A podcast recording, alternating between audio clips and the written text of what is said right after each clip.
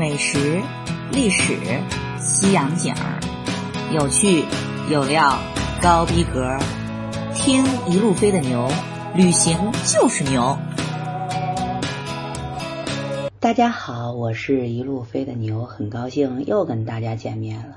话说，终于就在上期，牛可是把拖拖拉拉了有三年之久的二零二零年那趟。说起来也真是有够跌宕起伏、光怪陆离的庚子印度行这么个大坑，给顺利填平，也算是有始有终，结尾收官了。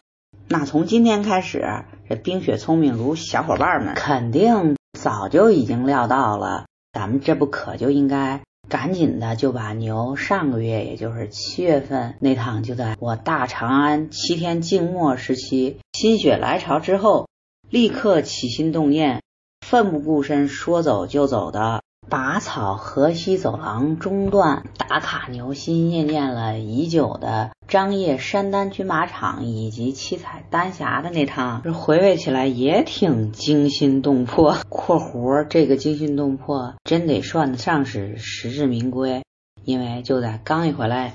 给大家伙交代牛去向的那一期疫情下的说走就走的节目里，牛跟大家伙已经血泪控诉过了惊心动魄的主要内容了。那今天牛也就不当闲林草，给大家伙多啰嗦了。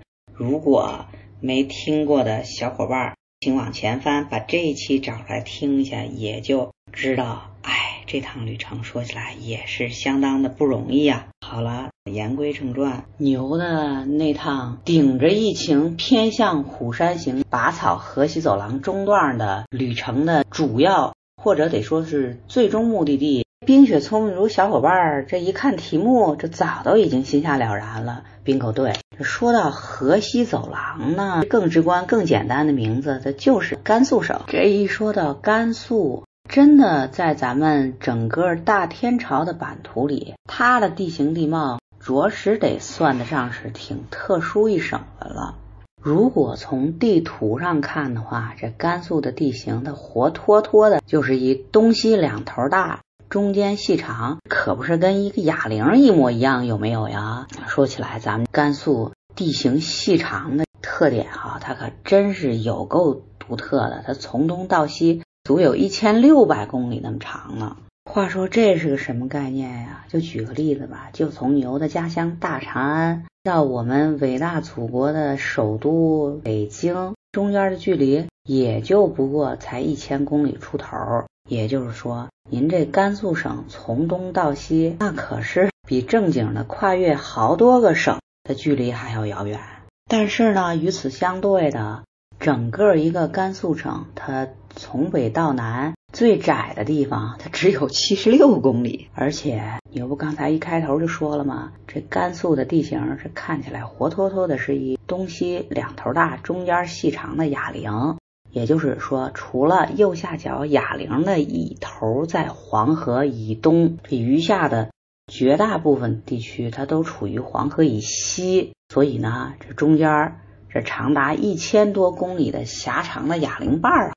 正好就构成了那条地球人都无人不知、无人不晓的如雷贯耳的丝绸之路国内段的最重要的部分。同时呢，这细长的哑铃瓣儿，这也就让甘肃省的另外一个别名河西走廊是活脱脱百分百二十四 K 纯真的实至名归了，有没有呀？而大家伙儿看题目也就知道了，既然牛本次。拔草的真正目标哈，它是在狭长的河西走廊的中段，所以牛从家乡大长安出发，这旅程的第一站所奔到的甘肃的省会兰州，其实就只是个中转站。这兰州它的位置也是比较重要且特殊的，它正好就坐落在黄河边上，也就是说，从兰州往东就是。甘肃省的河东地区，也就是大家伙看地图的哑铃的右下角的这个头头，而从兰州开始一路往西啊，就是那条著名的有够狭长，同时它也是那条著名的丝绸之路的核心路段的河西走廊。由于这不就扼守在这条大名鼎鼎的河西走廊的东起点，同时呢，也可以说是占据了整个甘肃，至少在农耕时期是最富庶的黄河边上的这个重要地点吧。人兰州作为甘肃省的省会，它也真心必须得说是不可替代的。就这座古称金城的重要城市哈，兰州之所以能当上牛本趟拔草河西走廊中段旅途的第一站以及最重要的中转站。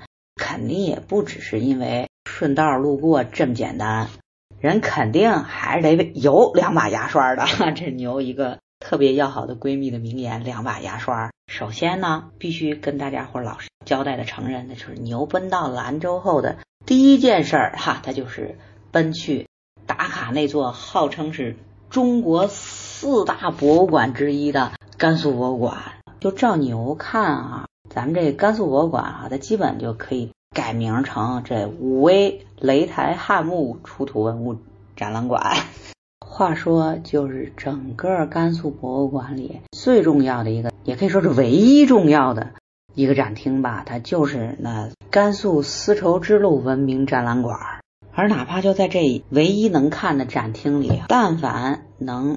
让牛稍微看得过眼的重量级一点的文物，不用看介绍哈，闭着眼睛猜，它都是来自雷台汉墓的。说到这个武威雷台汉墓啊，它也可以说是我新中国成立以来最重要的考古发现（括弧至少得是之一）。而顾名思义呢，这雷台汉墓它可不就妥妥的坐落在武威吗？既然牛都敢放厥词，说是。甘肃博物馆的正确的名字，实在是应该改成雷台汉墓出土文物展。毫不夸张的讲，整个甘肃博物馆都是这个墓里出土的文物给撑起来的。所以呢，牛在这儿就由不得的默默心疼武威博物馆啊，至少一分钟。您就说吧，这好好的在我地盘上出土的文物，咋就不由分说的 给运到省会兰州了呢？这没办法。这谁让这官大一级压死人呢？这才成就了兰州甘肃博物馆，它勉勉强强也可以说是浪得虚名的，就挤进了所谓的中国四大博物馆之列。而要说到这武威擂台汉墓，它主人到底是谁啊？迄今为止，依然还是一个尘封在历史烟云中的未解之谜。就以我大天朝。这么爱记日记的德行，可是好死不死的就在墓里出土的印章啊，专门就把这名字给磨没了。好在呢，又从墓里的某批好像是陶制的马的俑，马的蹄子上是刻了几个字儿，它怎么写的呢？守张掖长张军。收到了这个信息之后，这历史学家们可不就开始可劲儿在故纸堆里一劲儿的翻腾，实在让人一声长叹呀！迄今为止，这学术界都没个定论，这擂台汉墓的主人啊，到底是谁？总结下来能确定的，就只知道这伙计姓张，活着的时候呢，应该就是武威太守，在武威作威作福的。大约年代是东汉末期、三国的那么一会儿了。既然能叫擂台汉墓，大体上就把它定为东汉末期吧，大差不差的，肯定错不了。话说啊，就参观完甘肃博物馆之后，牛心里哈就一直在翻腾一个疑问，那就是这两千年前，咱这位东汉的姓张的武威太守，他的胆儿得有多肥？竟然啊，能用天亮的青铜给自己打造了整整一个地下军阵。要说这个地下军阵牛气到什么程度呢？它是一个气势宏伟的地下仪仗队，总共连人带马带车有九十九件，神态各异、编制齐全的这么一个青铜仪仗队。请注意，牛跟大家已经强调了两遍的。青铜，青铜，那可是青铜呀！貌似就在湖北省博物馆的时候，曾侯乙墓那一堆亮瞎了牛一双氪金狗眼的诸多宝贝中，牛应该着重给大家伙介绍的也就是青铜器，而且呢，就在那一期里，牛也是跟大家伙隆而重之的科普了青铜这么一个概念。话说这个青铜实际上是大家。对它的外形的一个误解，真真是因为就埋在地下经年累月氧化的结果，才变成这绿油油的颜色的，以至于让大家伙儿这打眼一看，觉得哎。青铜这个名字也是有够实至名归的，但是牛在这必须得跟大家伙辟谣证明一点的，那就是青铜器在最初造好的时候，那可都是金灿灿的金子、金子、金子的颜色。重要的事情必须得说三遍，所以就在中华古代文献中，尤其是先秦时期，但凡一说到金啊，它可不是说的现如今狭义上的。黄金，而就是指的所有类别的金属，呃，其中的绝大部分指的就应该是青铜器，也就是因为它这金灿灿的、亮丽的，跟黄金一般耀眼的颜色，就在生产力是要多着急有多着急的啊！东汉那会儿，青铜的价值也就不用牛跟大家伙多啰嗦了吧。除此之外呢，就在他这一个小小的武威。太守墓里，这还出土了金银铜铁玉骨漆石陶等等文物二百多件。另外呢，就在他的墓里还搜出了三万余枚古铜钱，什么概念呢？那就是三万钱。要知道，虽然是在河西走廊一直有着金张掖银武威的这么一个说法，但是呢。整个甘肃省，它是干旱少雨，自古以来都得属于老少边穷地区吧。所以您这姓张的武威太守，这活着的时候，得把他治下的武威老百姓剥削成啥样，才能攒出来这么多好东西给自个儿埋墓里啊？参观完甘肃博物馆之后，就这个问题一直 让一直，但凡发现问题就可劲儿琢磨的牛。闹心到现在，好了，闹心归闹心吧。既然已经成了历史之谜了，咱也就只能把这个疑问留在心底了。总之呢，在这儿跟大家伙稍稍的小小总结一下。而说到这个武威东汉雷台汉墓，对于甘肃省博物馆的重要性，简直就跟你又跟大家伙介绍过的。这马王堆之于湖南博物馆，以及曾侯乙墓之于湖北博物馆，简直就是一样一样的。但是呢，话又得说回来，实事求是的跟大家伙说吧，就算哈这两千年前的这镇守武威的这姓张的伙计，他再胆大妄为，但说破大天儿去，他所镇守的不过是这贫瘠少雨、一直属于老少边穷地带的河西地区的一个。小小的武威，对吧？他墓里的东西啊，还是由参观完湖南博物馆的马王堆那一大堆又亮瞎了牛、氪金狗眼的文物之后总结出来的一条铁律，那就是：但凡古代墓葬哈，它没被盗过、保存完好它，肯定是王道。所以。武威雷台汉墓肯定也是符合这条规律的。不管怎么样，这两千年前的物质基础它就摆那儿了，也就是一贫瘠的河西走廊上的小小的武威的一个太守吧。所以他的墓里的东西啊，着实是有限的紧。所以呢，就算这甘肃博物馆，他也敢号称四大。不好意思，牛也真的就只能呵呵了。而话说，位于兰州的甘肃省博物馆，这不都被一直经常叫唤着皇帝他老人家就是没穿新衣服的老说实话的老实孩子牛，给正式更名为雷台汉墓出土文物展了吗？所以，哼。就切合咱的标题，人甘肃博物馆的镇馆之宝，现如今被国家文物局好像正式更名为铜奔马的那件绝对著名，估计至少在咱大天朝是无人不知、无人不晓的青铜器，那必须妥妥的就得来自雷台汉墓呀。又得跟大家伙老实交代的是啊，虽然去之前牛也是跟所有同学一样，那已经是。从不管是照片啦、视频啦、电视啦、宣传片啦，从各个角度、不同方位，应该说三百六十度的都啊浏览过了这件著名的青铜器。按理这早就应该审美疲劳了吧？但是哈，真的是一点不夸张的是，亲眼看到这座大名鼎鼎的，现如今被叫做哎，这名字真是不好听，叫铜奔马的时候。牛还是不可避免的被无比强烈的震撼到了。话说，救人这件青铜器也是让牛腾的就生出了无比的骄傲和自豪。话说，就咱家的青铜器，真的原来也能铸造的跟古希腊的那一堆经典一样一样的，是既活灵活现又栩栩如生的同时啊，它还是具有十足的张力，就充满了就在运动中它的动物机体呢喷薄而出的美感。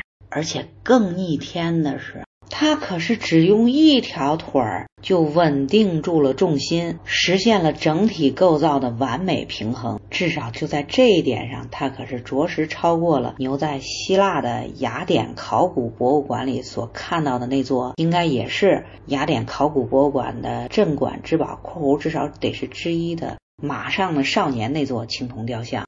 人家那栩栩如生、活灵活现，肯定是自不在话下。但是呢，那座雕像至少是在几千年后的今天呈现给大家参观的时候，它是必须得用木杆支撑住马的身体，才能展现出马向前跃起飞奔的这么一个姿态。所以呢，至少就在这个回合的 PK，咱家的铜奔马那是毫无悬念、没有任何争议，妥妥的胜出了。说，这可真是让牛佩服到五体投地。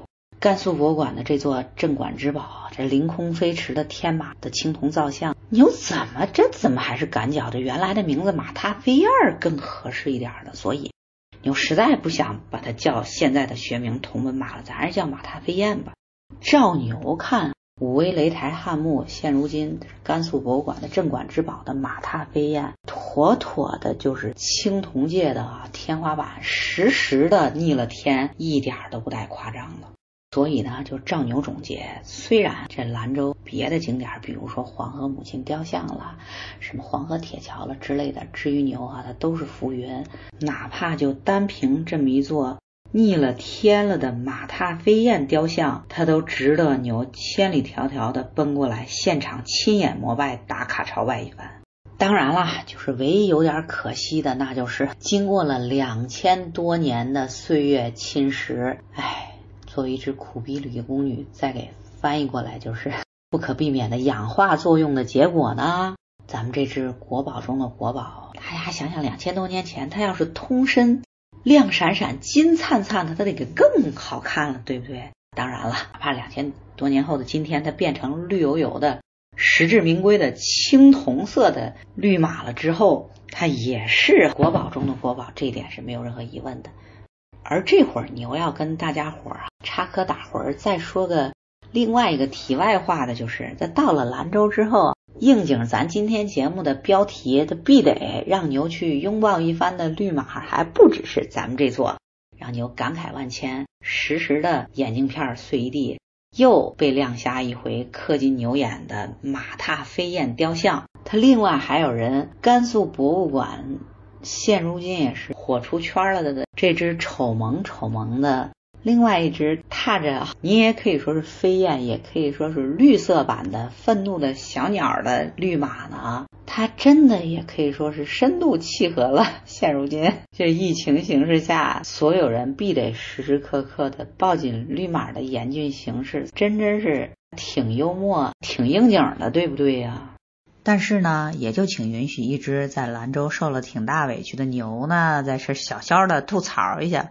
您说您兰州都拥有这么可爱的绿马了，这最终不也没能逃过自个儿疫情失控的命运吗？当然了哈，实事求是的讲，这幸灾乐祸貌似也是不对的。那牛也就啥都别说了吧。就在这深重的疫情阴影之下，咱大家伙儿也都请响应党的号召，管好自己，自求多福。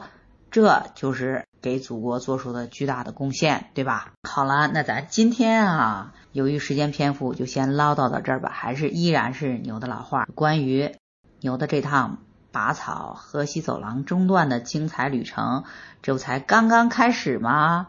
更有趣儿的还在后头呢。那咱们依然是下期见，因为下期更精彩哦。拜拜。